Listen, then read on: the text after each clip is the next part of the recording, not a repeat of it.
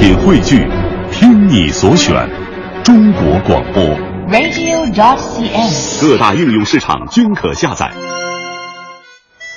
城市再大，不去走走，何以体会岁月轻狂？景色再美，不去看看，怎能品味瞬间感动？其实，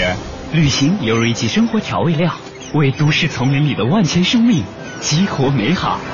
而在真正上路之前，是的，你需要找寻坐标。是行走浪漫优雅的巴黎，在香榭丽舍大街尽情 shopping，还是坐在马德里文塔斯斗牛场观众席上感受力与美的搏击？美的搏击。是穿上和服漫步富士山脚下，亲吻飘落肩头的美丽樱花雨，还是平躺在夏威夷细软的海滩上，看身旁经过的热辣泳装帅哥美女，耳边响起尤克里里欢快的乐曲。一游一季，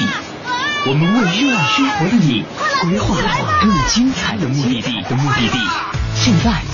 伴随着流动的电波，开始丈量一次说走就走的旅行。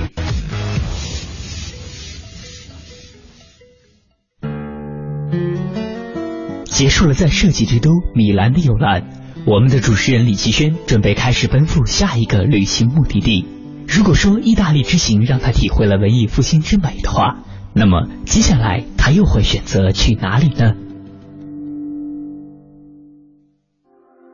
欢迎收听《一游一季》，我是李奇轩。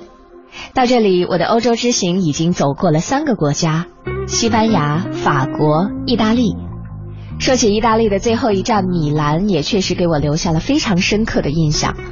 还记得在米兰大教堂门口的时候，我所感受到的那种震撼。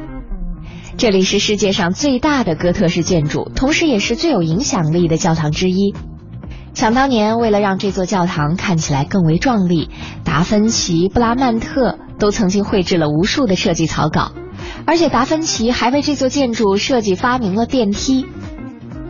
现如今，这座经历了无数历史事件的教堂，早已经不仅仅是一栋建筑、一个教堂那么简单了，它更像是米兰的精神象征和标志。而它也当之无愧的成为了世界建筑史和世界文明史上的一个奇迹。其实说到米兰，它不仅是一座具有悠久古老历史的欧洲城市，同时又是现代社会时尚前卫的代名词。这种历史与现代的反差和融合，会给人带来无限的遐想，同时也会让你对它印象深刻。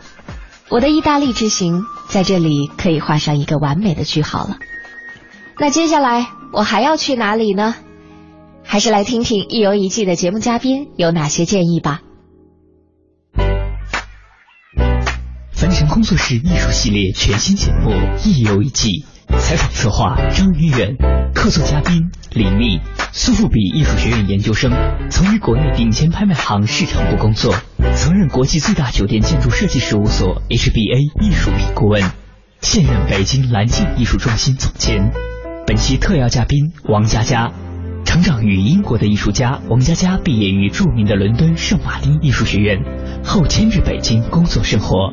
曾在伦敦、日内瓦、迈阿密等城市举办展览。他的经历代表了八零后一类典型的代表，是一位在思考方式上国籍模糊的无国界公民。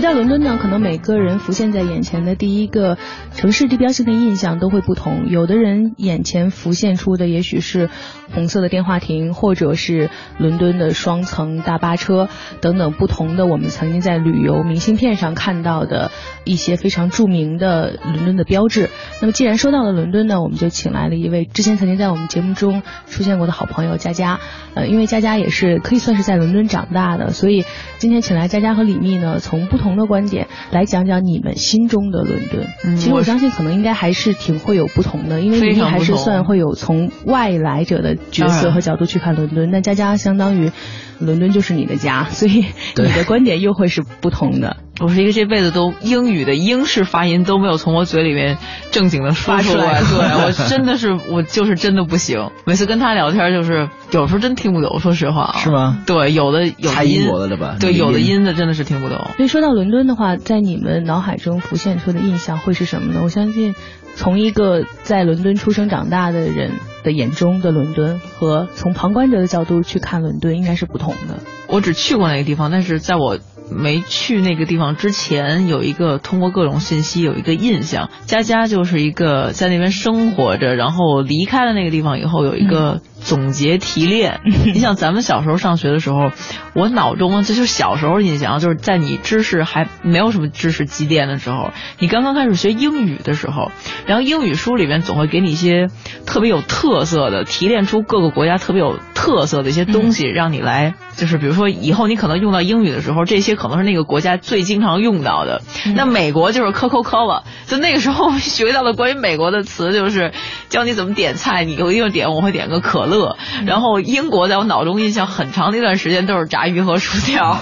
因为学英语的时候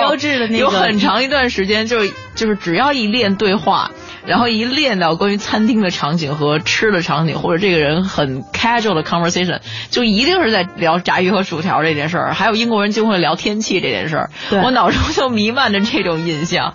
很多年，好像英国人会聊天气这回事儿，还成为不管是在小说里面还是影视作品里面，好像包括连福尔摩斯的那个，对，大家都把英国弄成一个特别木讷的，但又是木讷的那种幽默的形象，所以上来就是那种没事儿找事儿的聊天，都会拿聊天气这件事情来开始，然后加上什么。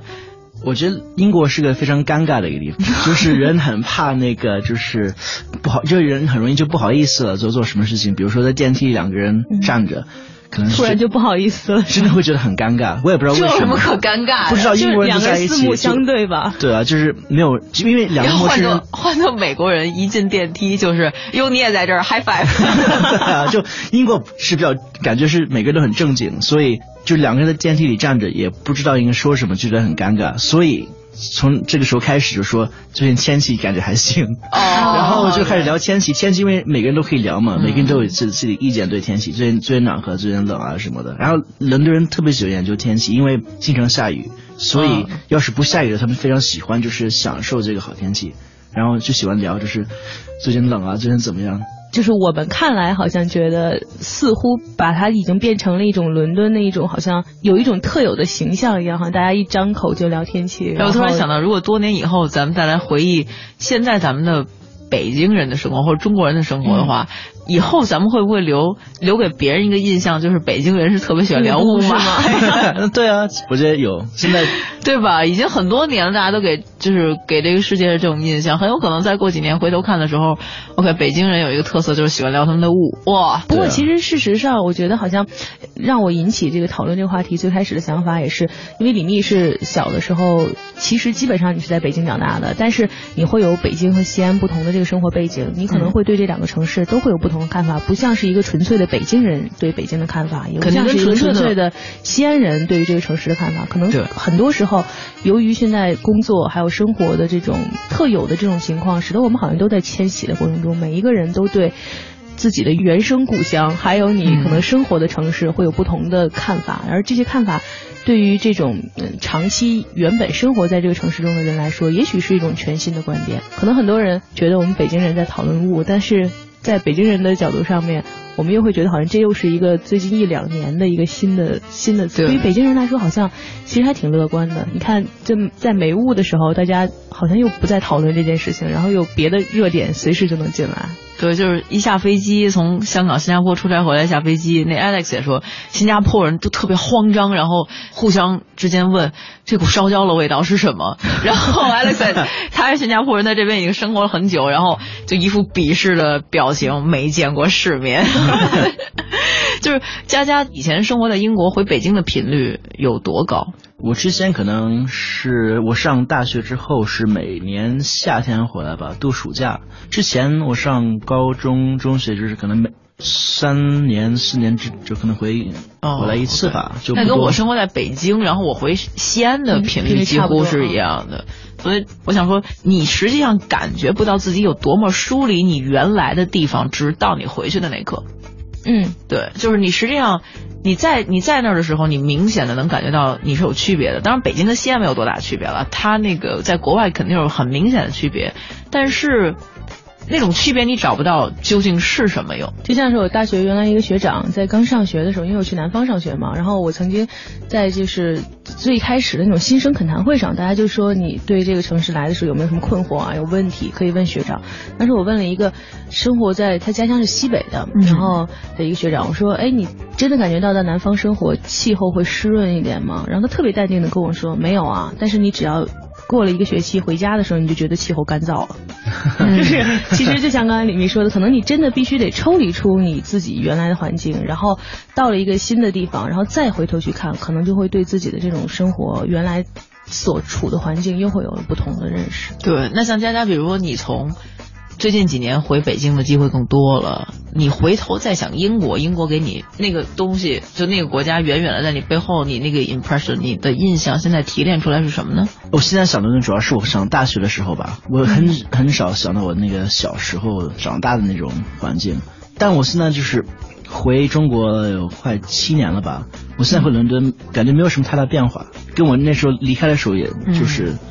对啊，就差不多。你尝试一下七年不来北京，然后再到北京就是家的门儿都找不着。对啊，就是我想，因为我是，比如说我真的有可能七年没有来北京了，然后真的是我之前我家住通县嘛，嗯然后现在搬到望京了，所以就 就是区别真的很大。就回伦敦，我家还是在哪一个地方，然后旁边的商店都没有变啊，旁边公园还在啊，就是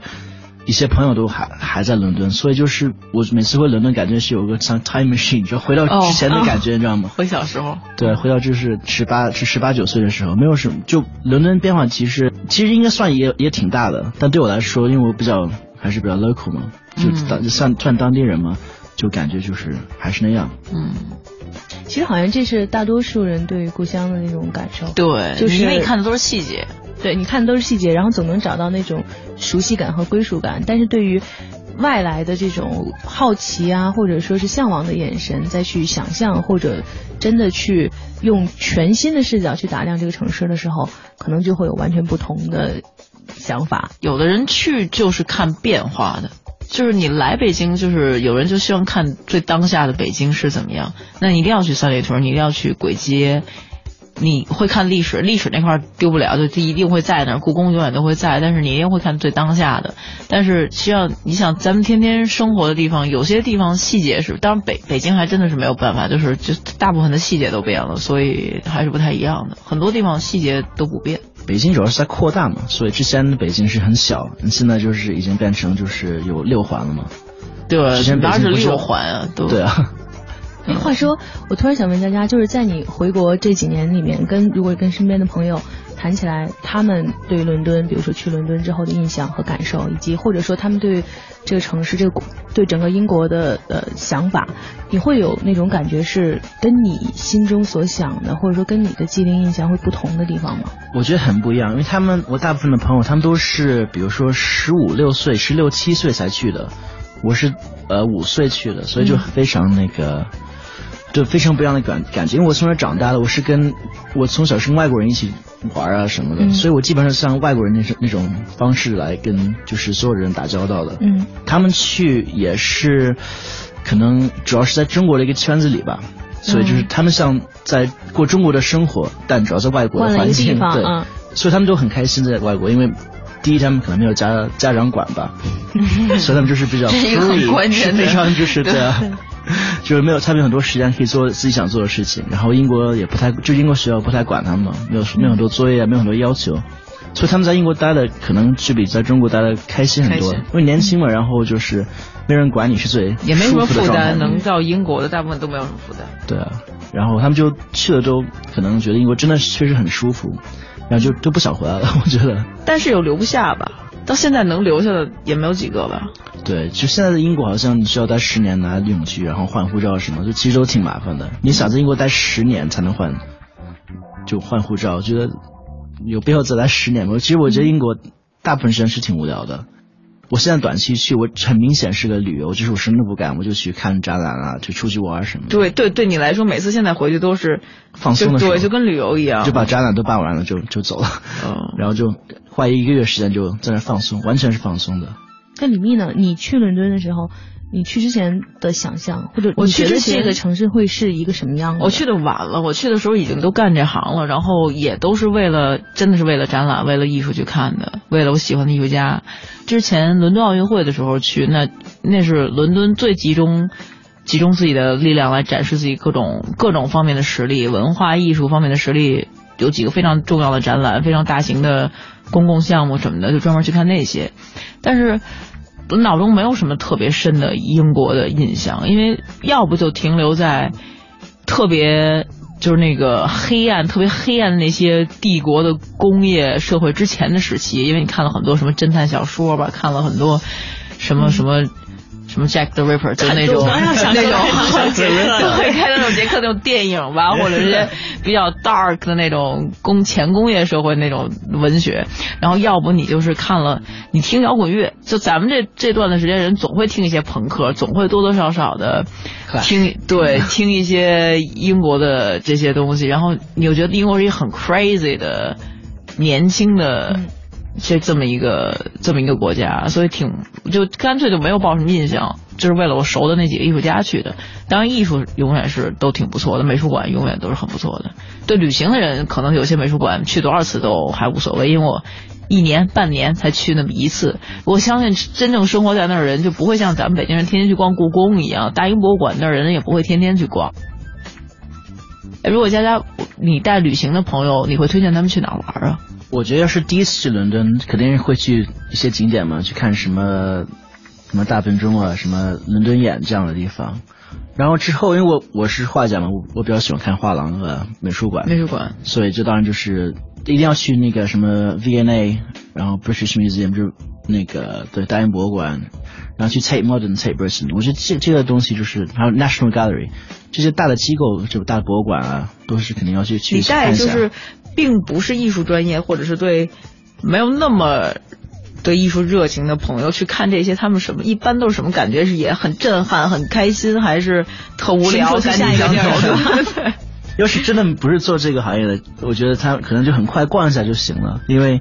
毕竟你都是像。都是画，都是装置，都是雕塑。是本来就没有对这个没有兴趣，那就是，对啊，那就很快可以逛一下。大概看，因为这个楼也都是比较特别嘛，算你你都算景点吗。其实你自己生活在那儿的时候，去看这些地方的频率也没有多高吧？我觉得像，因为我我比较喜欢看当代东西嘛，所以我可能经常逛那个 Tate Modern，或者有时候每年的那个 Turner Prize 就在 Tate Britain。这两个地方我会看的比较多，除了这个以外，可能就是都是画廊吧。这还是让你学上大学学了绘画之后，上大学之前也会看，但可能只是不知道这么哦，不是那么详细的知道这个。对，因为特纳奖还是每年都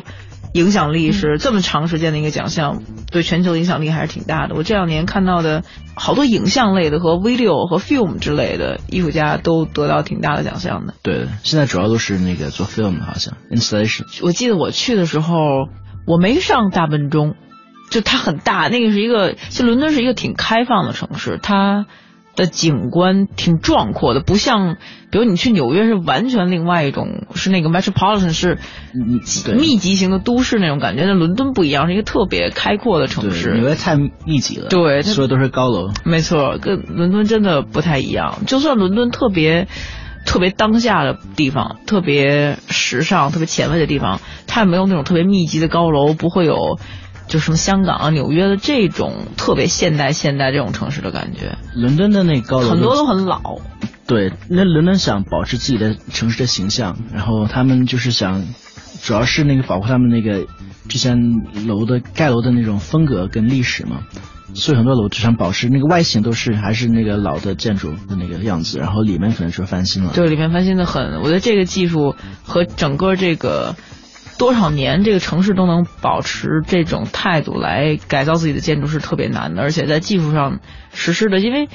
你看它最那些一些最 fashion 的品牌、最新的店，然后。无论什么什么类型，无论服装店，然后呃科技的产品，还有餐厅什么的，都在非常老的楼里面。很有名的几条大街，几个大的环岛，看着都非常老。但你一看那品牌，你就觉得你脑中的印象应该是在那种特别时髦的、特别当代的设计的店里边。那在伦敦的时候，那个店都是特别的老，样式都特别老。其实让我想到，你看咱们之前说过很多国家和地区了，就每每去一个地方，其实指引你去的最初的想法，可以算是一个发想的点或者一个理由，总是一种印象或者一种向往。比如说我们去。曾经去西班牙的时候，是因为弗拉明戈，然后因为觉得那儿的那种很热情洋溢的那种感觉。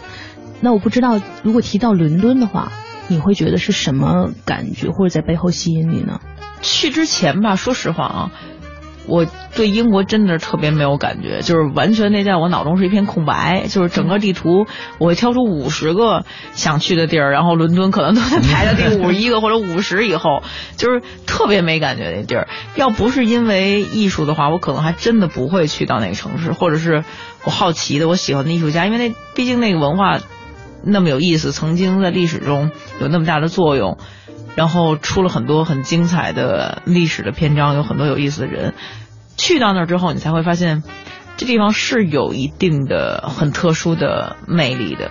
所谓的什么英国的绅士，或者是英国那种 gesture，就是英国那种态度和架势是有的。就他不会让你，你去到巴黎以后感觉到那么，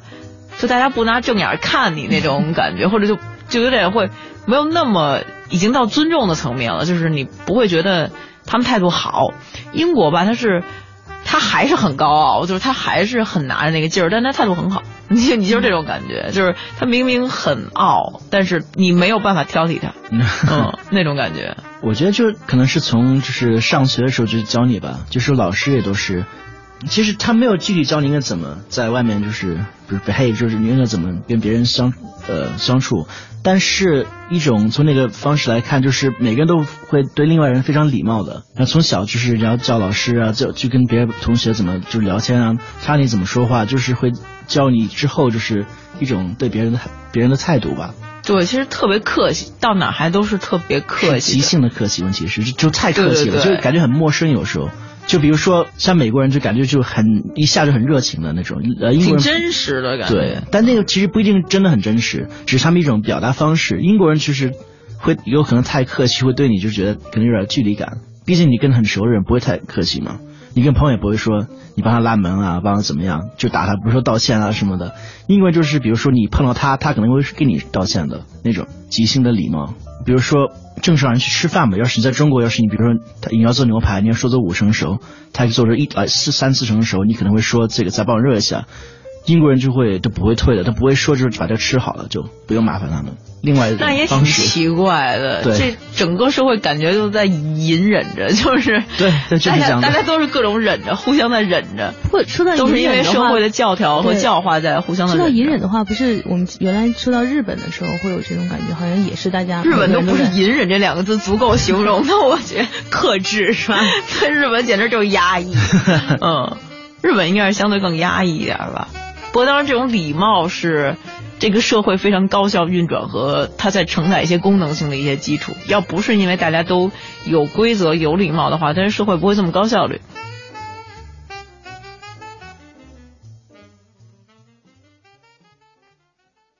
听了嘉宾们的介绍，更坚定了下一站目的地就选择英国的决心了。在我印象中，那是一个具有独特气质的地方。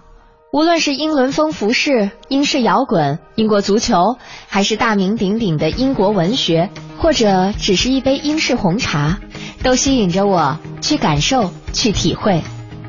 所以时间不等人，我们快来查一查详细路线吧。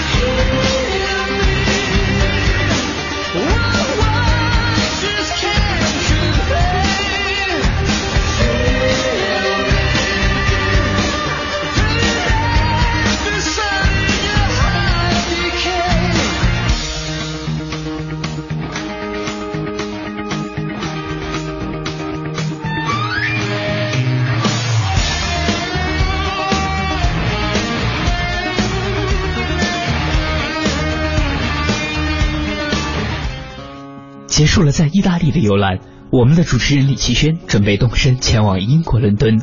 在这里他又会有怎样的经历？独特的英伦风情中，又会掩藏着有关文化艺术怎样的密码呢？带着对英伦之旅的期待与向往，我登上了飞机。在飞机上，脑海中还是不断浮现着这一路走来的欧洲之行的所见所闻，确实也让人感慨啊。有人说，空间的旅行是为了时间的回归。那么这趟欧洲之旅让我感受最深的就是，它是一场非常丰富的时空穿越之旅。虽然说历史不可以假设，但是我还是会禁不住想，如果希特勒当时顺利进入奥地利美术学院，成为了一名画家。那么历史会被改写吗？如果不是马克思恩格斯当年在比利时布鲁塞尔广场的天鹅咖啡馆里写下了包括《共产党宣言》在内的一系列著作，我们的世界现在又是什么样子呢？如果达芬奇的飞行器、坦克、潜水装置等等设想在当时就能够实现的话，那人们现在是否还只关心他的蒙娜丽莎呢？如果没有伽利略两个铁球同时落地的实验，那么大家是否还会把一座逐年倾斜的比萨斜塔一直保留到现在呢？这里有着太多太多改变世界历史的人物和地方。所以，每当看见一处古迹，或者是建筑，甚至是城市的时候，当你把眼前的这一切和历史上的今天联系在一起的时候，自然就会产生一种强烈的化学反应，带来一种前所未有的体验。我记得在《欧洲文明十五讲》这本书当中啊，作者一开头就解释了为什么欧洲文明是我们绕不开的一课。他说：“我们经常说中华文明是博大精深的。”其实欧洲文明也同样是博大精深，甚至可以说，只要一个人不了解欧洲，就很难说自己了解世界。而假如你不了解美国，依然可以说自己是了解世界的，因为美国的源头就在欧洲。不了解欧洲，至少这个世界的一半儿你就了解不了。因此，欧洲不只是一个地理概念，它更是一个文化的概念。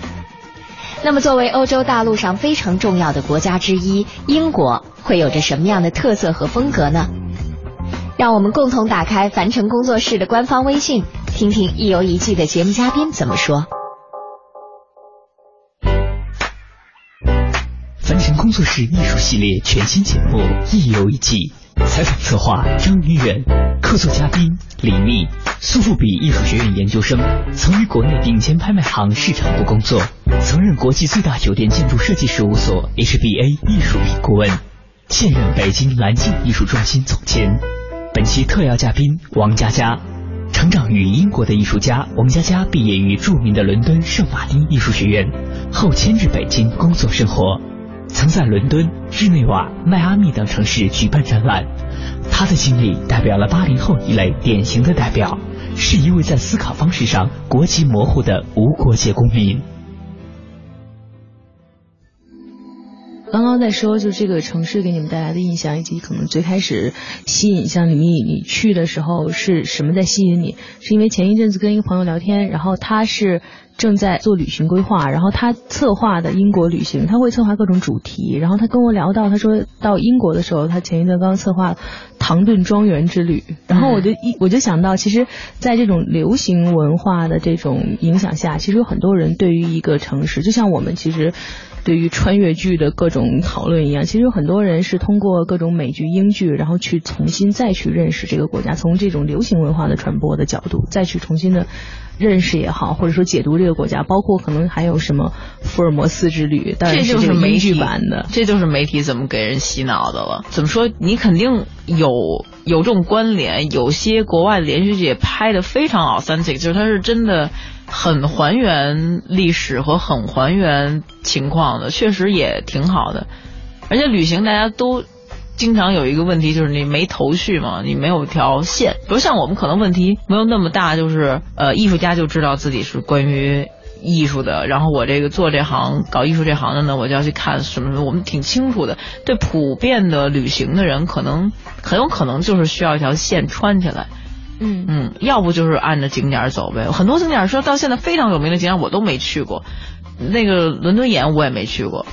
然后我没我没上，你能看到，它就在那城市上立着，你能对你能看到。有人觉得应该上，我觉得每个城市现在几乎都得有那么一玩意儿。我觉得那个就是那那是有人有什么可特殊的呢？然后塔桥我去了，大本钟也是。你在那个城市，你站在河边，你往那边看已经足够了，就是对，很已经很很很很壮观了。其实我觉得大部分这样的景点，你去你去外面看一下就行了，你拍几个照片，不一定要进去。嗯，如果你特别对这个建筑特别有兴趣的话，比如说什么那个圣保罗那个教堂啊，对，保罗还有威斯敏斯特什么的。除了你特别想，就是你除了你对这个建筑特别有感兴趣，想进去看一下，外面就外面看就行了。其实伦敦不一定说都是景点了，伦敦其实是很多小街，跟就像类似像北京的胡同是很代表北京，伦敦很多街头是很小的那种卖很多小东西啊。然后很传统那种街道啊，那个是比较有有意思。那对，应该那个都是比较好玩的。跟一般的旅行人都是，我总得去看看地标吧，我总得去看看这个城市里面历史比较久的，或者是特别所谓的代表英国的这些东西。所以你去之前啊，你就没有过这种想象，包括那是一个有有英女皇所在的一个地方，你就没有过这种什么想象，像类类似于，因为你是不是之前好像我们聊，你也是偶尔会看《唐顿庄园》的这种追这种，我看的少，但是偶偶尔看，然后你就没有过想象说，就是那样的一个地方应该是什么样的，就直接。还是抱着就想去看艺术展览的这种很现实的心就去了吗？一点少女心萌动都没有。没有，那应该是你，我真的没有。嗯，我对英国就你的英国文学也会有些印象，但是你都停留在维多利亚之前的时代了。我更多的《当然是一个非常好的连续剧，我我没看全，但是你总是对悲剧，就是如果你对罗马还有一些文学的像信仰的话，那一定是古罗马的悲剧。然后，那你要的英国那总是莎士比亚的戏剧吧？我会去那边看剧，我会去看 opera，啊，这这个是真的。我会到那边去排队买很贵的票看看歌剧，看看舞台剧，看话剧。看莎士比亚吗？不光莎士比亚，其实故事的核心，全人类的问题都是莎士比亚那几个问题。嗯，然后就是不同的版本没有非常好的剧。我记得上次。我很我错过了一个剧，然后我之前跟 Alex 还聊过，他也推荐给我那个大家可以看书，可以看剧本，也可以看那个东西的电影和他的真正的舞台剧，呃，就是那个演哈利波特那个男演员那个男孩儿，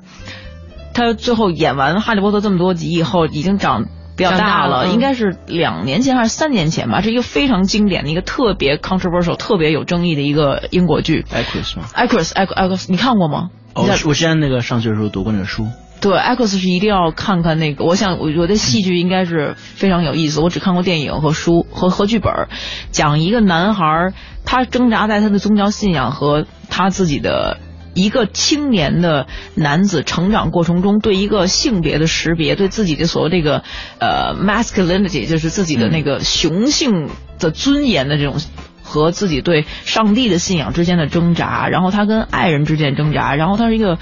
养马的家庭，他生跟马天天一起生活长大的，他把自己所有那些精神的强力的那种灌输都寄托在他对马的热爱上。结果他那个故事整体看起来有点像一个练马癖，就变成一个练动物癖的人。他会裸着身骑着马在就是黑夜里边狂奔，然后就是那种产生对他的那个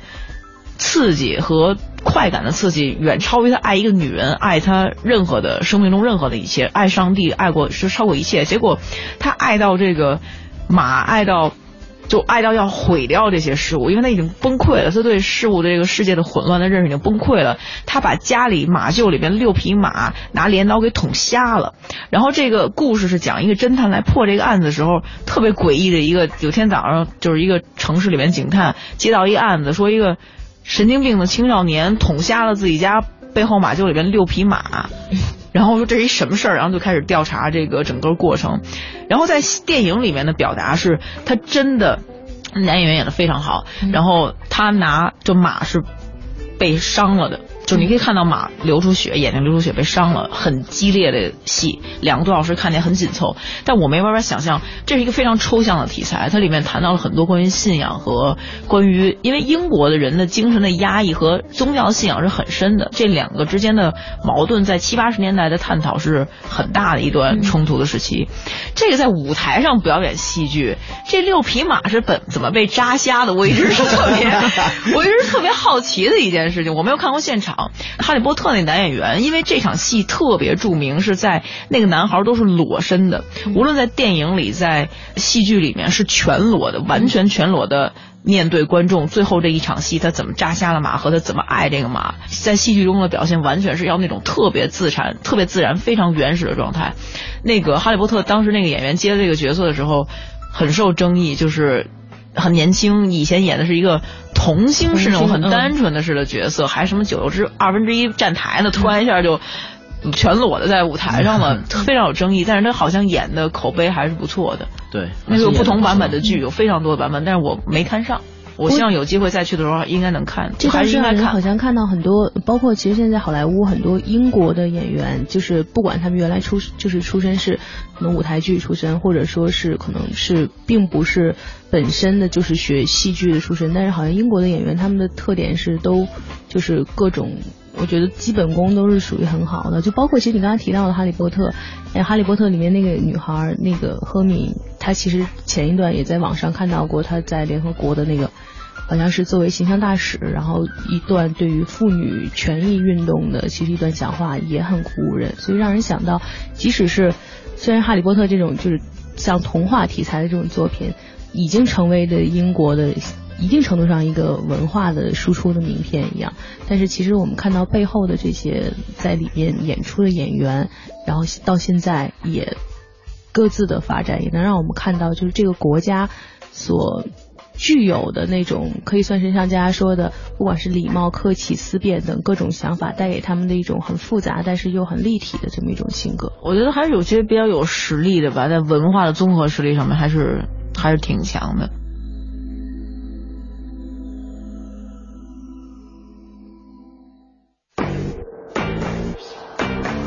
带着对英国的期待和想象，我顺利抵达伦敦。接下来会有什么样的惊喜在等待着我？传说中的英式幽默是不是会真的如约而来呢？带着美好的心情，我要开始英伦之旅了。